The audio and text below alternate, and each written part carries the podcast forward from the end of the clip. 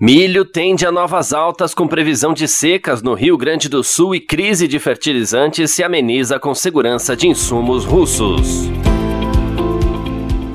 Começamos mais um boletim diário comigo, Carlos Garcia, trazendo as últimas atualizações sobre o mercado nacional e internacional de milho.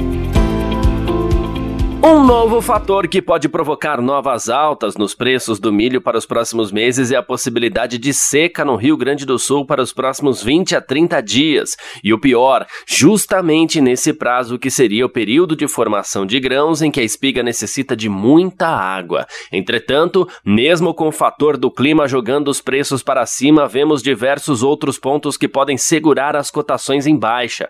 Primeiro, os novos volumes de importação chegam ao país nesta nestas semanas, aumentando a oferta interna e, consequentemente, pesando os preços para baixo.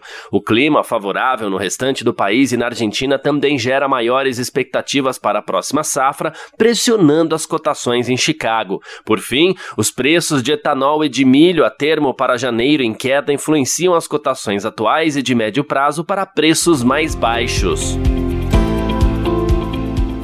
Parece que a preocupação com a demanda brasileira da próxima safra com fertilizantes vai se estabilizar. O cumprimento dos contratos de fornecimento de fertilizantes pela Rússia para o Brasil foi ratificado em reunião realizada na semana passada entre a ministra da Agricultura, Pecuária e Abastecimento e autoridades do governo russo, além de representantes de empresas russas de insumos. No médio prazo, a garantia traz segurança para a manutenção da produtividade das próximas safras brasileiras brasileiras. Além do compromisso na manutenção dos contratos de fertilizante para o Brasil, o governo russo também confirmou um aumento na importação de carnes, criando um novo ciclo de comercialização.